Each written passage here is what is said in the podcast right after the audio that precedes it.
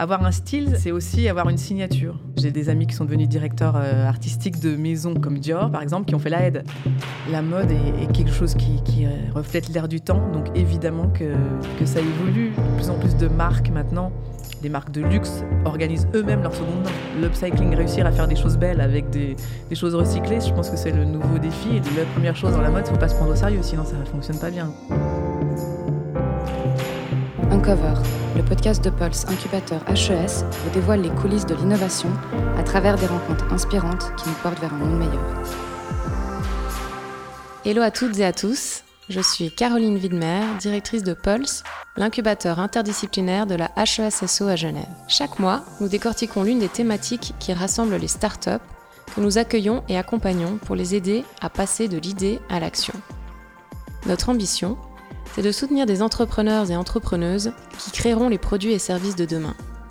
Mode éthique, mobilité douce, développement durable, sécurité informatique, transformation numérique, design, culture, santé et sociale – les sujets d'actualité sont au cœur de notre ADN. À travers les conférences Pulse Uncover, nous vous faisons découvrir les personnes qui créent, qui entreprennent, qui innovent à Genève et dans d'autres écosystèmes.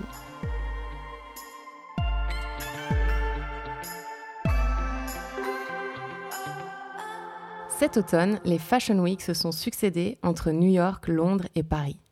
Masqués par les griffes les plus trendy de la place, toutes les célébrités ont répondu présentes, malgré les mesures drastiques qui ont accompagné ces rendez-vous incontournables et ô combien rémunérateurs de la mode. Et pourtant, rien n'était pareil.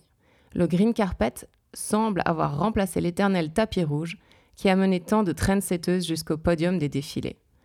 Après s'être approprié la culture du streetwear, les grandes marques semblent désormais porter leur dévolu sur la mode éthique. Une bonne nouvelle pour la planète? Disons que c'est une lueur d'espoir, car si ce secteur ne représente qu'un pourcentage relativement faible dans l'industrie de la mode, entre 5 et 10% son influence et sa capacité à faire évoluer les codes sont inversement proportionnelles. Ces grandes marques créent les tendances de la mode, mais elles fixent également le cadre pour l'ensemble de l'industrie. Si nous avons été privés cette année de notre emblématique défilé, celui de la Aide, Haute École d'Art et de Design, nous avons la chance chez Pulse Incubateur HES d'accueillir plusieurs créatrices et créateurs issus de cette haute école qui n'ont pas attendu les marques de luxe pour s'engager dans la mode durable. Lundi Piscine, Forbidden Denimeries, Petit Favorite et les derniers arrivés, Elliot Gagliardi, sont des marques qui se sont créées autour de valeurs d'éco-responsabilité, avec l'éthique au cœur de leur modèle. Pour parler de ces tendances, j'ai le plaisir d'accueillir l'incontournable journaliste de mode qui a foulé tous les défilés des 20 dernières années pour Elle Magazine.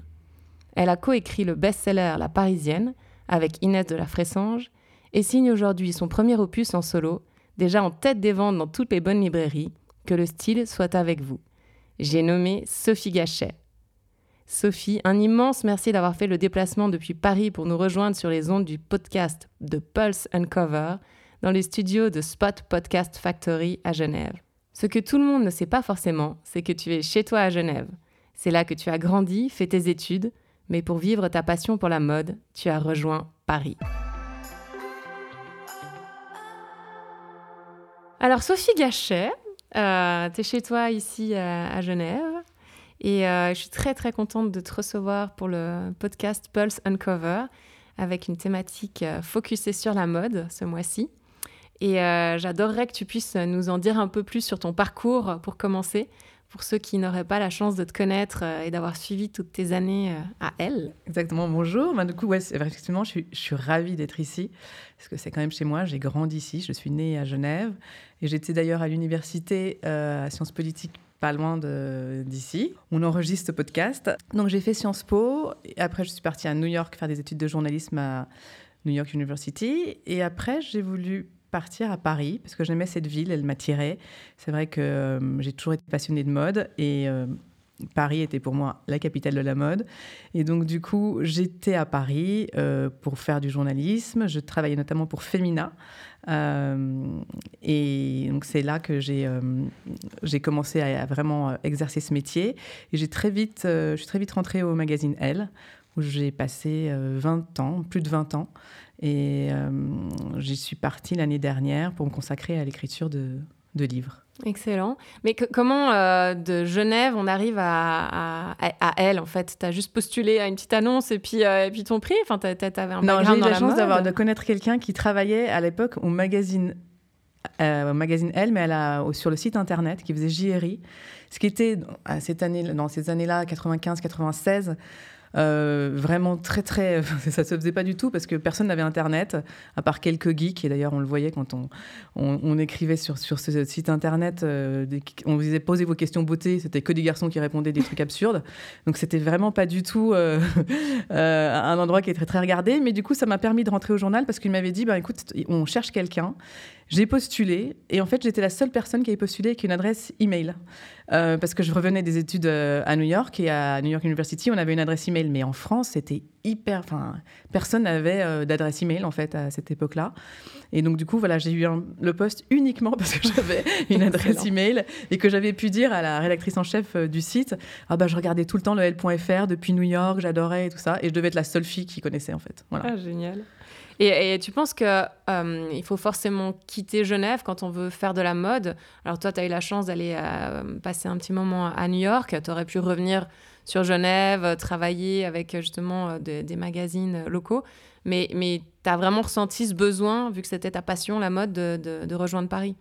À cette époque, oui, bah, comme je vous dis, il n'y avait pas Internet, c'était vraiment, il y avait rien. Le site Internet Duel, je pense que c'est le seul site de mode qui existait sur le net et personne ne le regardait. Donc en fait, pour moi, Genève, il y avait des choses qui se passaient à Genève, et euh, mais il n'y avait pas encore cet engouement. La Hedge, je ne sais pas si elle existait encore, mais cette école de mode qui est formidable et, et qui a maintenant euh, vraiment, euh, quand on va dans cette école, on sait qu'internationalement, on peut vraiment prospérer. Enfin, moi, j'ai des amis qui sont devenus directeurs artistiques de maisons comme Dior, par exemple, qui ont fait la Hedge. Donc, en fait, il y a vraiment c'est vraiment une école où voilà, c'est une très très bonne formation. Je vous parle de ça parce que je, euh, je me dis qu'est-ce qu'on peut faire depuis Genève, mais il y a plein de choses vraiment. Et euh, maintenant, je ne je pense pas franchement qu'il faut partir euh, à Paris pour réussir dans la mode. Et je pense aussi que les journalistes de mode, si je parle de mon métier, euh, qui venaient à Paris pour suivre le défilé, etc. Euh, je pense à Isabelle Serboneski, euh, Stéphane Bonvent et tout ça, qui, étaient devenus des gens vraiment très, très respectés.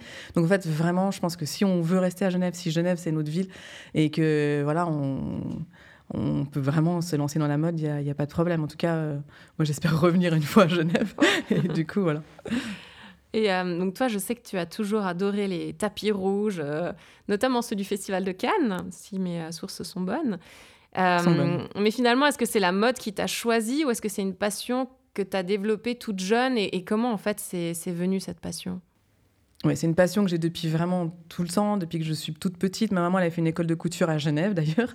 Euh, elle me faisait mes vêtements. Et, euh, pour moi, c'est un côté affectif, je pense, un peu la mode. Et dès que j'ai su lire, j'ai tout de suite été attirée par les magazines de mode et par le L en particulier. Donc, en fait, euh, après, je me suis... effectivement, j'avais pas Internet, donc j'ai lu énormément de livres. La télévision a aussi été un truc génial pour me cultiver sur la mode. c'est pas... les écrans ne sont pas aussi pire qu'on peut le penser. Euh, donc euh, voilà, c'était une curiosité que j'avais sur, sur ce domaine euh, qui, qui m'a fait, qui m'a amené dans ce métier. Et donc toi, tu es connu comme grand reporter pour Elle, quand tu étais encore chez Elle. Donc tu as fait 20 ans, 22 ans ouais, plus, pas, à fouler voilà, les, les, les podiums, voir les défilés. Il y a des choses qui t'ont marqué ben, pendant ces années, mais surtout dans l'évolution en fait de ton métier? Ah oui, il change énormément et là encore plus que, jamais en fait. Donc euh, c'est vraiment euh, la mode est, quelque chose qui, qui reflète l'air du temps. Donc évidemment que que ça évolue. Donc euh, oui, ce métier a énormément évolué. Je pense qu'il est fait de façon beaucoup plus cadrée qu'il ne l'était à l'époque. Mais ça, c'est valable pour, pour toutes les professions, je pense. Mais en tout cas, pour celle-là, euh, voilà, si vous parlez des gens, par exemple, qu'on interviewe, moi, je me rappelle mes premiers interviews, euh, on donnait un rendez-vous, on y allait, on était seuls d'ailleurs, c'était pas des press junkets où vous faites l'interview. Euh. J'ai beaucoup interviewé de personnalités qui faisaient des collection, par exemple une actrice qui a fait un sac et voilà qui du coup devient gérie et tout ça. Donc j'ai beaucoup interviewé de gens comme ça. À l'époque, vous veniez, vous aviez, vous étiez la seule, vous posiez vos questions, vous étiez seule avec elle dans une chambre d'hôtel ou je sais pas où et tout se faisait très naturellement. Maintenant, euh, c'est une journée où la fille elle fait 700 euh, interviews. non mais il y a une interview toutes les demi-heures. Les questions vous les envoyez à l'avance. Elle elle a les réponses Et voilà, donc ce, métier a changé dans ce sens-là, et c'est dommage, il a perdu un peu en sincérité. Donc j'espère, avec la période qu'on vit, je pense que les choses bougent. Donc peut-être qu'on va revenir vers des choses plus sincères. Est-ce que je peux te poser une question sur qui, qui as-tu interviewé qui t'a le plus marqué? Alors j'imagine qu'il y en a des centaines et puis tu as vu tellement de monde. Vraiment beaucoup. Il y a des gens. Après aussi, il y a le truc d'interviewer des gens qui dont on était fan. Ça forcément, ça arrive. C'est qui toi Moi, j'avais Vanessa Paradis, qui était genre euh, voilà mon idole. Euh, je l'ai interviewé plusieurs fois et c'est ouais, sympa de le faire. Après, je sais pas si c'est bien en fait, parce qu'on a une image et tout, et finalement ça. Alors, j'ai pas été forcément déçue, mais j'arrivais pas à rentrer dans un truc. Euh, c'était bizarre en fait. Donc ça, je pense que voilà, c'est une des personnes que j'ai aimé interviewer parce que je connaissais tout d'elle. D'ailleurs, je pense qu'elle était assez surprise quand je lui disais des trucs. Elle me disait mais comment vous savez ça? J'avais lu tout sur elle tout le temps depuis 20 ans et donc du coup voilà. Mais euh, non, j'ai aimé interviewer des créateurs qui avaient fait euh, un parcours et qui étaient un peu je vais pas dire à la fin de leur parcours, mais qui n'avaient plus rien à prouver à personne, comme Giorgio Armani, qui est pour moi un, être fantastique, qui a tout créé tout seul et qui est resté indépendant et, qui s'est lancé, c'est assez amusant de le voir, il s'est lancé à 40 ans. On pense toujours qu'il faut faire euh, euh, des années et des années pour avoir du succès. Lui s'est lancé à 40 ans, comme Ralph Lauren d'ailleurs. Ils ont construit des empires à, partir d'un âge où on pense qu'il faut déjà avoir tout fait. Donc euh, ces gens-là interviewés sont hyper intéressants. Et un des, super interviews que j'ai fait, c'était Hubert Givenchy, peu avant sa mort. Et, et aussi, ça, c'était un moment magique en fait c'est des gens qui ont tellement de choses à dire et qui n'ont plus rien à prouver, plus rien à perdre, qui en fait vous disent les choses sincèrement. Là aussi, du coup, on retrouve une sincérité qu'on n'a pas forcément avec des jeunes qui débutent mhm. et qui doivent se, mettre dans des cadres et des codes. Alors celle qui t'a, enfin que tu as suivie, euh, mais où la relation s'est vraiment transformée en amitié, c'est euh, Inès de la Fressange, avec qui tu as coécrit deux livres, La Parisienne. Euh, qui a été euh, immédiatement un best-seller. Je me souviens d'un voyage, j'étais en Floride, je vois la Parisienne dans, le, dans la vitrine. Et, euh, et c'est vrai que ça a été un succès mondial. Qu'est-ce qui a fait le, le, succès de ce, ce, livre, en fait? Le succès de ce livre, alors c'est toujours bizarre parce qu'en fait on pense pas que ça va être un succès. Je me rappelle encore, donc Inès, je la connaissais depuis un moment parce qu'on avait nos enfants dans la même école. Donc c'est comme ça que j'ai, on se parlait et que j'ai eu l'idée de faire ce livre parce qu'elle avait un style qui était quand même dingue. Et je dis, mais personne n'a rien écrit sur la Parisienne. Et moi, venant de Genève, justement, ça c'est aussi un truc. Venant de Genève, je, me disais, mais euh, euh, comment elles font, toutes ces Parisiennes qui, les matins, en accompagnant leurs, leurs enfants à l'école, sont hyper euh, chic et tout. Et. Et du coup, je pense que le succès de ce livre vient. Alors, au début, on ne pensait pas du tout que ce serait un succès. Moi, je lui ai proposé de faire ce livre. Elle m'a dit Oui, je veux bien faire un livre sur mon style, mais je veux qu'on parle de mes adresses. Donc, on a, on a mis les deux choses dans le livre. Et je me rappelle, on avait été signé le livre chez Flammarion. Et euh, on nous avait donné des avaloirs, mais moi je ne sais pas du tout ce que c'était. J'étais journaliste, je ne connaissais pas le, métier d'auteur. Et euh, quand on était sortis, elle aussi, elle ne savait pas trop. Elle me dit, mais en fait, si on n'en vend pas, est-ce qu'on doit rendre l'argent qu'ils nous ont versé? Donc on était un peu perdus dans cette histoire. Mais on, voilà, on trouvait notre livre sympa, mais on pensait pas que... Enfin voilà, ça c'est le truc des best-sellers. On en a vendu quand même plus d'un million. On pensait pas du tout que ça allait avoir ce succès-là, et surtout mondialement comme ça. Donc, euh, je pense que ça répondait à, une sorte de, enfin, c'est une sorte de rêve, de fantasme des gens de la Parisienne, et ça fonctionne toujours. Ça fait dix ans qu'on l'a sorti. Là, on en a ressorti un en décembre dernier pour actualiser justement toutes les adresses. Ça, c'est autant le style de la Parisienne, il est intemporel, et jamais on va pouvoir, euh, euh, en fait, le changer d'une certaine manière. C'est la Parisienne telle qu'on l'aperçoit maintenant. Et il y a dix ans de ça, et dix ans après, j'ai pas eu beaucoup de choses à changer dans le style. Par contre, les adresses des boutiques à Paris et tout ça, ça, il a fallu changer. Mais on l'a sorti en décembre décembre 2019. Euh, et malgré le, tout ce qui s'est passé avec le Covid, etc., ce livre a de nouveau super bien fonctionné. Donc euh, c'est quelque chose qui dure dans le temps, ce concept de la parisienne, et qui a d'ailleurs euh, plein de gens s'en sont inspirés. Il y a plein de livres qui sont sortis après ça. Des séries. Qui voilà, exactement. Emily Paris, je pense, en est en est la preuve. Et on a beau dire tout ce qu'on veut, la série fonctionne très très bien.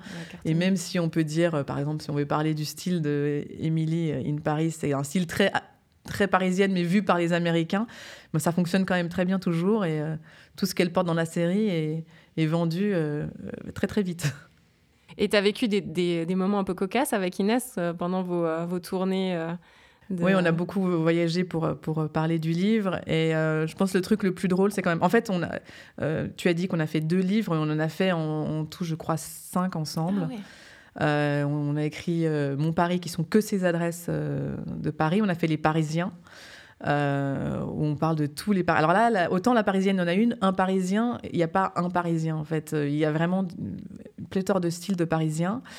Et on a aussi écrit euh, Comment je m'habille aujourd'hui, qui est un livre qui répertorie tous les looks qu'on peut avoir selon les occasions. Donc euh, voilà, comment on s'habille pour euh, justement aller amener son enfant à l'école ou au parc, comment on s'habille pour aller voir ses, beaux-parents pour la première fois. Voilà, c'est un livre qu'on a sorti il y a quelques années. Et donc quand on faisait la tournée de ce livre, pour faire la présentation de ce livre, on est allé à Milan et on, on avait, des, on avait, on restait de quelques jours, on faisait des télés, enfin surtout Inès faisait des télés, des radios, mais on faisait des dédicaces, etc. Et euh, quand on est arrivé à Milan, on n'avait plus nos valises, qui n'étaient pas mmh. très grandes pourtant, mais donc on était en jean et basket. Donc c'était très intéressant de faire toutes ces interviews en disant comment je m'habille aujourd'hui quand j'ai pas de vêtements en fait. Et ça donnait des trucs un peu plus profonds sur le style. ça me fait penser à, pendant le confinement, on a bien, enfin là je vois que tout, tout, se passe en fait sur les réseaux sociaux. Hein, dans la mode, c'est clair que c'est devenu euh, les, vecteurs euh, d'échange, de, promotion, les influenceuses, etc. Euh, et j'ai beaucoup rigolé avec Peggy Frey, qui est une de tes collègues de longue date et, amie apparemment quand je vous vois échanger sur, sur les réseaux. Et j'ai vu que dans tes remerciements, tu, tu remerciais justement Peggy Frey, qui qui en fait a lancé pendant le, premier confinement le fuck coronavirus, le hashtag sur euh, Instagram. Et euh, franchement, je me suis tellement marrée avec ma fille à faire des looks improbables. Et je me suis dit à ce moment-là, et j'ai vu aussi que toi et, ta fille, vous étiez sur, euh, sur les, les, magnifiques styles décalés. Euh, je me suis dit qu'on pouvait vraiment s'éclater et, ne pas se prendre au sérieux tout en étant fan de mode. Je pense que c'est d'ailleurs la première chose dans la mode, il faut pas se prendre au sérieux, sinon ça ne fonctionne pas bien. Enfin, faut vraiment s'amuser. Et c'est vrai que Peggy avait eu cette idée et vraiment tout le monde, on ne savait pas quoi faire. Tout le monde a repris ses vêtements les pires, les mélanger, etc. Et c'est drôle, il faut vraiment s'amuser. Et même dans la vie de tous les jours, je crois qu'il faut savoir surprendre. Euh, il faut savoir, euh, voilà, je suis en face de Caroline, vous ne pouvez pas la voir, mais elle a une jupe léopard formidable. Vraiment, c'est sympa, c'est marrant, surtout cette période. Et moi, je, je suis vraiment, euh, moi, j'ai un style qui est très, très, très, très simple. Je suis tout le temps en noir, mais en cette période. Euh, cette année qu'on a vécue qui était un peu difficile, il m'est arrivé de sortir des pulls rose fluo ou des jeans dorés. Je pense qu'à un moment donné. les gens qui te connaissent, ils ne doivent plus comprendre. non, j'ai des réflexions toute la journée. Mais pourquoi tu as, mis un pull rose fluo? Et je pense que ça influe aussi sur notre humeur. Donc il faut aussi mettre des choses sympas pour pouvoir être, euh, voilà, être un peu plus enjoué que ce que peut nous laisser euh, faire la vie. Quoi. nous dire, mais finalement, c'est un mode d'expression, de, de, de, voilà. il faut vraiment savoir s'amuser. Il faut vraiment pas du tout se prendre au sérieux. C'est la pire chose en fait. Et d'ailleurs, quand on est, quand on se prend pas au sérieux, qu'on, le sourire, c'est la meilleure arme, c'est le dernier accessoire quand on s'habille quand même.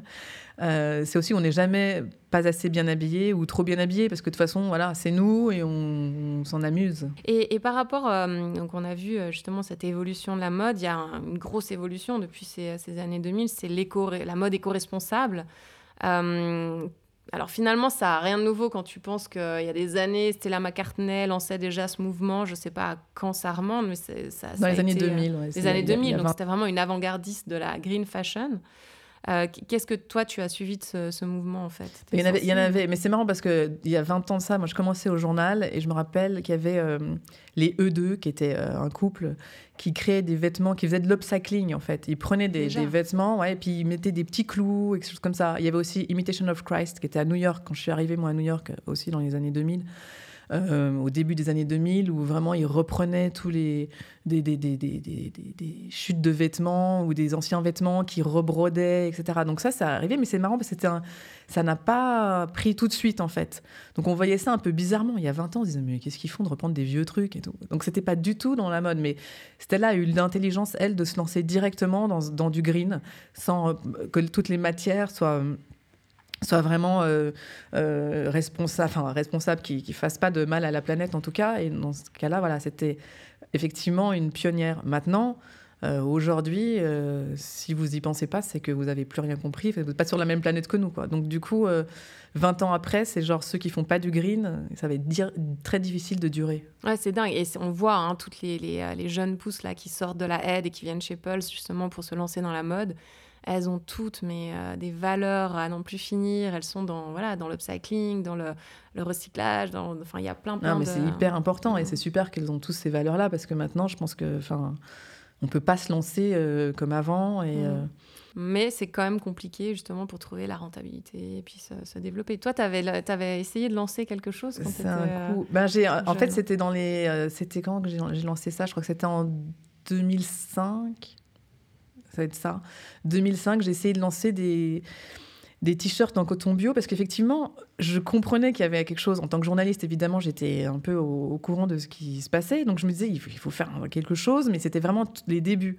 Et toute la mode bio qu'on pouvait faire, la, je dis bio parce qu'à l'époque, c'était de la mode bio, en fait. On appelait ça de la mode bio avec du coton bio, etc tout ce qu'on voyait sur le, sur le net principalement, parce que n'avaient avaient pas pignon sur rue, ces marques-là, ben c'était euh, des choses vraiment très roots. C'était euh, les gens qui mangeaient des graines toute la journée, et ça paraissait un truc énorme à l'époque. Bon, les Birkenstock sont revenus très à la mode. Voilà, hein. ils étaient en Birkenstock, et, euh, et ils mangeaient vegan, et on se trouvait ça horrible. Maintenant, je pense que ceux qui mangent la viande sont beaucoup plus mal, sont perçus comme les végans il y a 20 ans. Et, et du coup, c'était vraiment quelque chose de il n'y avait pas de style dans cette mode-là. Ils avaient vraiment l'idée et la bonne intention, et c'était vraiment super, mais il n'y avait pas de... La mode n'était pas encore... Euh, enfin, le style, en tout cas, n'était pas encore venu dans ce domaine-là. Donc moi, j'ai essayé de lancer ça, mais je ne l'ai pas lancé du tout. En fait, c'est-à-dire que je suis allée dans une usine, j'ai fait des, des protos et des choses comme ça, mais je ne suis pas styliste. Et donc, du coup, j'ai vite abandonné l'affaire en disant, bon, ça donne pas du tout ce que je veux. Euh, je devrais vraiment me... Et j'avais pas... Je travaillais beaucoup en ce moment-là, et je n'allais pas faire deux trucs en même temps, mais, mais l'idée était là, et, euh, et je les ai toujours, d'ailleurs, ces protos, ah, coton bio. Je vais relancer. Et euh, là, je pense à une petite boîte qu'on a aussi chez Paul qui s'appelle Jungle Jack, où euh, en fait, ils aimeraient se lancer dans la location de vêtements haut de gamme pour les enfants. Et je me demandais, toi, tu es plutôt vintage, upcycling dans ton, dans ton quotidien? Est-ce que c'est euh, Dans mon quotidien, je pense que je, je pense que j'aime bien l'upcycling, j'aime l'idée et je trouve que voilà, moi j'aime beaucoup les, les, marques qui reprennent des tissus d'il y a longtemps. Je, connais notamment la marque Double J, qui est une marque milanaise, et qui la, la fille reprend des anciens tissus, mais hyper chic, très luxe, et elle fait des belles robes et, des pyjamas. Et, et l'idée est géniale, parce que là, il y a une création, mais avec des matières qui existent déjà. Donc, elle n'a pas besoin de produire les matières. Donc, j'aime bien cette idée d'upcycling.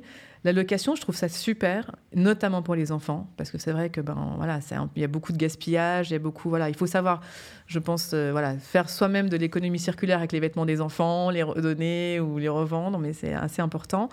Euh, la location de vêtements, c'est génial pour les tenues de cérémonie, les robes. Moi, j'en ai, parlé dans la Parisienne, le, Parisienne qu'on a sorti là, le dernier. Il y a toute une partie green qu'on n'avait pas dans le premier d'ailleurs. Mm. Et euh, là, je parle euh, louer sa robe pour les mariages, etc. C'est hyper, c'est hyper important. Enfin, je veux dire, c'est hyper pratique et surtout hyper économique. Donc la location de vêtements, je pense que c'est quelque chose, et de sacs aussi, c'est quelque chose qui peut bien fonctionner.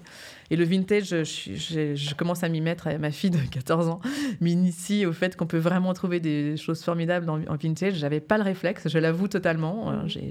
J'avais pas le réflexe, mais euh, voilà, récemment j'ai vu des copines avec des trucs qu'elles avaient achetés euh, dans des secondes mains. Ou le seconde main, c'est aussi c'est le nouveau fast fashion. Enfin, je pense que c'est c'est quelque chose qui va euh, exploser. D'ailleurs, de plus en plus de marques maintenant, des marques de luxe, organisent eux-mêmes leur seconde main. En disant, ben, euh, euh, je sais que Gucci, il a racheté un. enfin, oui, il, participe à un site de seconde main aux États-Unis pour pouvoir eux-mêmes fournir leurs vêtements. qui, enfin, qui sont de second, enfin, qui sont des saisons d'avant ou même qui, ont, qui, ont, voyagé, qui ont réapparu chez Gucci. je ne sais pas comment ça fonctionne, mais voilà, le seconde main, même le, des, des, marques, euh, on a le droit de citer des marques. Bien sûr. Bon, même des marques comme H&M rachètent des plateformes de seconde main. Donc je pense que le fast fashion, c'est très bien que le seconde main va prendre une importance euh, extrême bientôt. Et euh, moi, je suis toujours abonnée à elle, hein, même si tu y es plus et que tu me manques beaucoup. Non, mais il est formidable, euh, D'ailleurs, il est, il est, très bien. il écrit plein de choses très bien mal, sur mon Mais ça manque quand même d'avoir les petits profils avec les comparatifs, euh, j'avoue complètement. Mais je me souviens dans un, dans un des L du mois d'octobre, là, quand il y avait les, les défilés, il y avait notamment Isabelle Marant qui s'exprimait sur son défilé en disant Le temps est venu de bâtir un nouveau monde plus inclusif, éco-responsable, avec moins d'inégalités. La mode a un vaste chantier devant elle. Alors, est-ce que tu penses qu'on a attendu finalement euh, le Covid euh, et toutes ces répercussions pour en prendre conscience ou c'est quelque chose qui, voilà, qui, qui, euh, était latent? Enfin, je veux dire, c'est... Non, non, ça fait un moment qu'on en prend conscience. Je pense que toutes les marques, les grandes marques, les grands groupes de luxe avaient déjà commencé à signer des chartes pour le, pour le développement durable.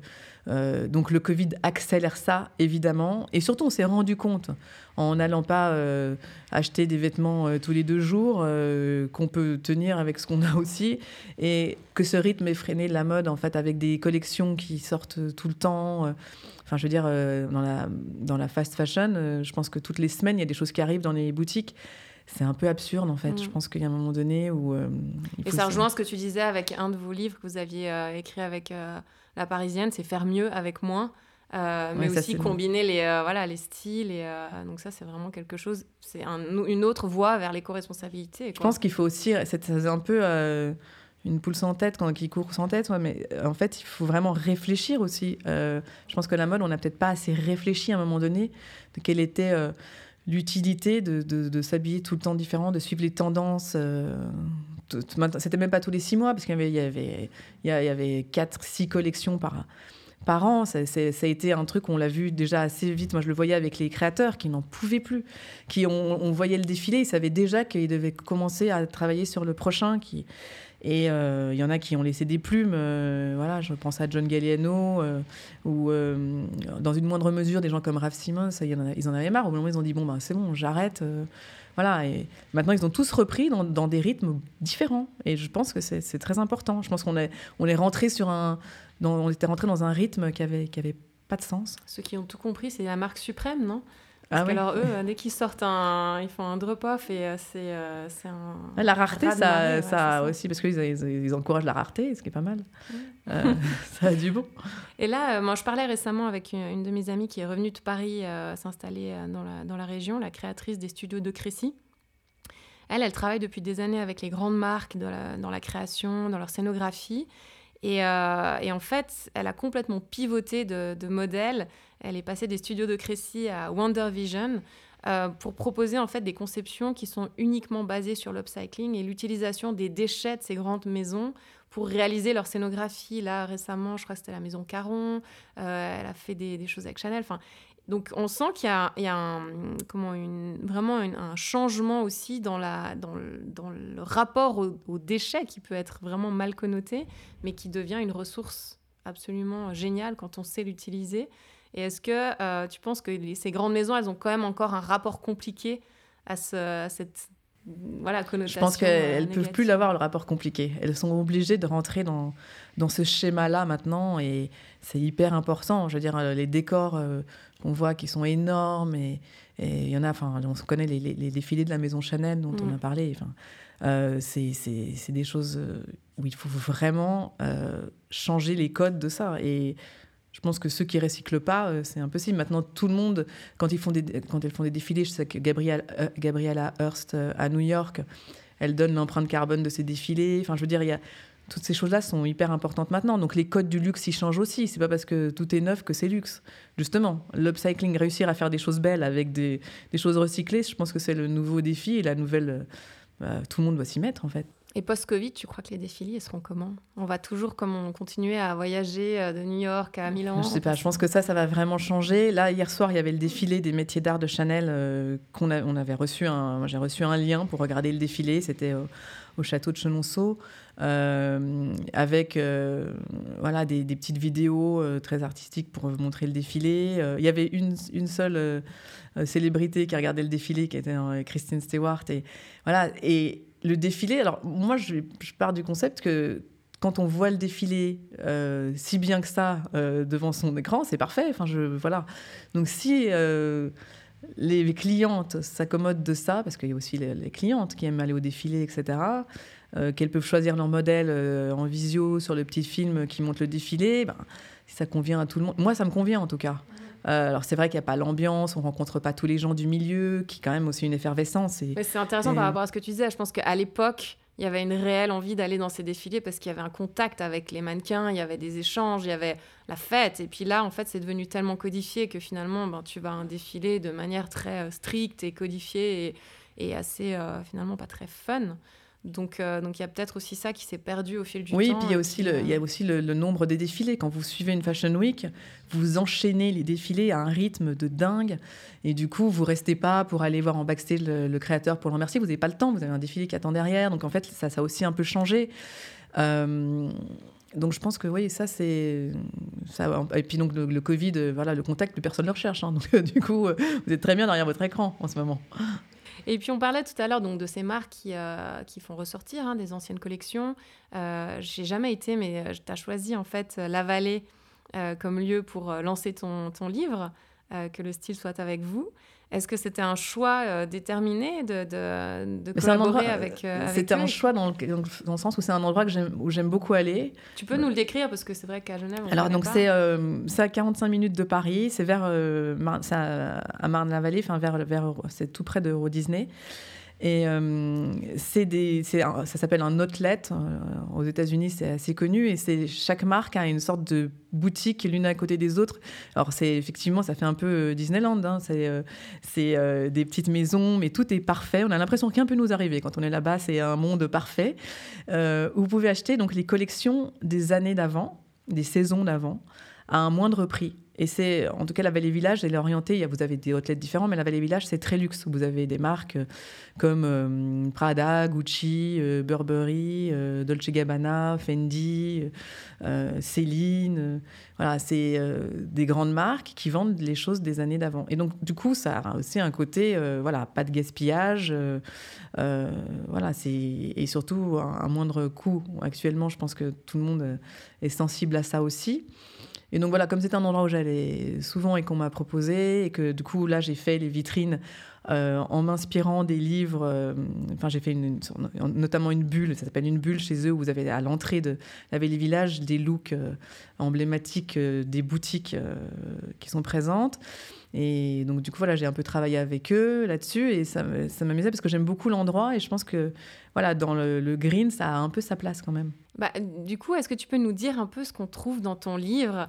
Euh, c'est vrai que moi, j'ai eu la chance de pouvoir le feuilleter et il est dans toutes les bonnes librairies. Donc, qu'est-ce que tu as voulu transmettre en fait euh, à travers ce, bouquin? Donc, j'ai fini euh, avec le L il y a un an, donc je suis partie pour, avec la clause de cession, mais surtout parce que je voulais. La clause de cession, c'est quelque chose qui existe pour les journalistes quand le magazine change de propriétaire. Euh, mais j'ai surtout voulu faire écrire des livres et avoir le temps de les écrire, parce que j'en ai écrit beaucoup avec Inès, enfin on en a écrit six euh, avec Inès, mais on avait, euh, c'était toujours dans l'urgence. Et donc du coup, ce livre, donc je l'ai écrit, alors du coup le confinement, j'étais très très très très, tranquille, hein, et personne ne m'embêtait. et donc du coup, c'est un livre qui, en fait, qui retrace, enfin qui reprend un peu tout le travail que j'avais fait au journal où je décryptais beaucoup les styles des célébrités. Euh, je passais mon temps au service icono euh, du journal où je regardais toutes les stars, ce qu'elles portaient, ce qu'elles portaient pareil, comment elles s'habillaient. Et je me suis dit, mais en fait, il n'y a pas un endroit où on retrouve tous les styles de ces filles, quelles sont leurs astuces? Parce qu'en fait, chaque fois, on se rendait compte, je me rendais compte qu'elles portaient un peu toujours la même chose. Alors, euh, j'arrivais, comme il y a plein de filles, du coup, ça faisait plein de styles différents. Mais c'est vrai qu'on se rendait compte que elles avaient des petites astuces. Et donc j'ai voulu dans ce livre euh, répertorier toutes ces astuces, parler aussi des, des basiques qu'on peut tous avoir et savoir comment les, les, accommoder. Et Je tombe sur la page de Billie Eilish, c'est ça les basiques. voilà, alors ça c'est pas les basiques, ça c'est une fille, un style, et c'est pour montrer que les filles se, créent aussi des looks signatures. Euh, donc Billie Eilish, elle aime l'oversize, donc elle porte que de l'oversize. Là je voyais, euh, euh, il y avait Kaya Gerber, c'est les baskets, Ashley Green, c'est le crop top. voilà, elles ont tout un truc qu'elles le mettent Cathy Holmes, c'est le. Euh, après, elles ont des astuces aussi. Olivia Palermo, elle met sa veste sur les épaules, mais elle ne met, pas les, bras dans les manches. Voilà. avoir un style, c'est aussi avoir une signature. Donc, c'était aussi ça que je voulais montrer dans ce livre, pour donner des idées aux gens. Et euh, donc, les, prochains livres que tu comptes faire, est-ce que ça pourrait euh, être. Ben, par exemple, on a beaucoup parlé de mode éthique. Est-ce que tu, euh, tu te verrais te lancer dans, le, dans la rédaction d'un livre autour de ça Les livres, ils sont très illustrés toujours. Donc, il faudrait que je trouve un angle qui permette d'avoir euh, euh, beaucoup d'images, mais il y a des livres qui, sur, sur, la mode éthique qui sont sortis, qui sont formidables. Je pense notamment au livre Rétro Cool qui a sorti il y a quelques années de ça, Catel Pouliquin et hum, Nathalie Deliveau aux éditions Flammarion, qui étaient mes collègues de l'époque au journal Elle et qui avaient bien compris tout ce, cet engouement, enfin cette, cette obligation de passer par le green à un moment donné. Donc euh, oui, certainement, tu me parles d'éthique de, euh, dans la parisienne, le deuxième parisienne qu'on a sorti. Euh, j'étais, évidemment, il fallait que je passe par le côté green et parler de, justement de la location de vêtements, de toutes ces choses-là qui sont nécessaires. Donc un livre avec les, je vais faire un livre sur le green carpet, toutes ces filles qui, qui recyclent leurs vêtements, qui mettent deux fois la même robe sur le, sur le tapis rouge, ça n'existait pas avant. Ah Maintenant, ça, existe. Ouais, et euh, des filles qui portent du vintage aussi sur le, green, sur, le, sur le carpet, qui est devenu green carpet, il y en a plein. Je sais que Jennifer Aniston, par exemple, au dernier Emmy Awards, qui s'est fait euh, totalement en visio, les gens étaient chez eux. Alors elle a d'abord, elle a présenté à moitié en pyjama, pour un peu la, blague.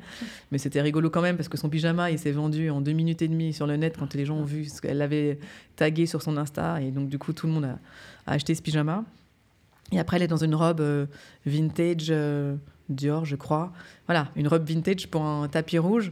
Euh, il y en avait quelques-unes qui faisaient ça il y a des années. On les repérait tout de suite. C'est un acte euh. militant, quoi. C'était engagé. Dans les années 2000, Julia Roberts avait osé une robe vintage Valentino. Tout le monde avait dit Oh là là, mais qu'est-ce qu'elle fait Qu'est-ce qui se passe la personne qui a voulu lui prêter une robe. Enfin, c'était un truc horrible. Et maintenant, enfin, voilà, maintenant, on cherche la robe vintage qui va avoir du style encore maintenant. Et et, euh, enfin, très personnel, mais comment tu as développé ton style? Donc, euh, en effet, tu es, euh, très, très, très souvent habillée en noir.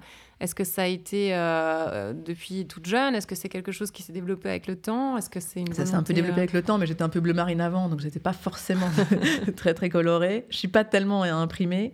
le noir, c'est évidemment c'est tout le temps et c'est la couleur dans laquelle je me sens bien. C'est ça aussi le style, c'est savoir comment vous vous sentez bien.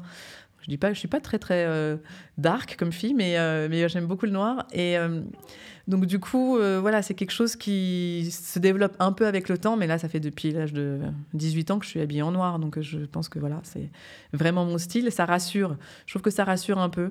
et puis ça rassure les gens en face. D'ailleurs, quand je mets un pull rose, ça rassure plus personne. Tout le monde se dit, il se passe un truc, ça va pas du tout. Et dans les, dans les styles là que tu as décrits dans ton, dans ton livre, s'il y en a un que tu devais choisir, ça serait lequel? Ah bah c'est celui, je dis sans hésiter parce que tout le monde le sait. Enfin, les gens qui me connaissent savent que je suis fan de Kate Moss. Donc euh, voilà, Kate Moss, elle a un style assez simple, elle est pas mal en noir. Et, euh, et son, son, style, elle, parce que j'ai une petite partie dans le livre qui met euh, comment fait-elle pour faire style, c'est d'avoir une pièce en léopard. Donc c'est aussi un petit clin d'œil à la couverture de mon livre qui est en, léopard. J'ai choisi la bonne tenue aujourd'hui alors. Caroline est très Kate Moss aujourd'hui.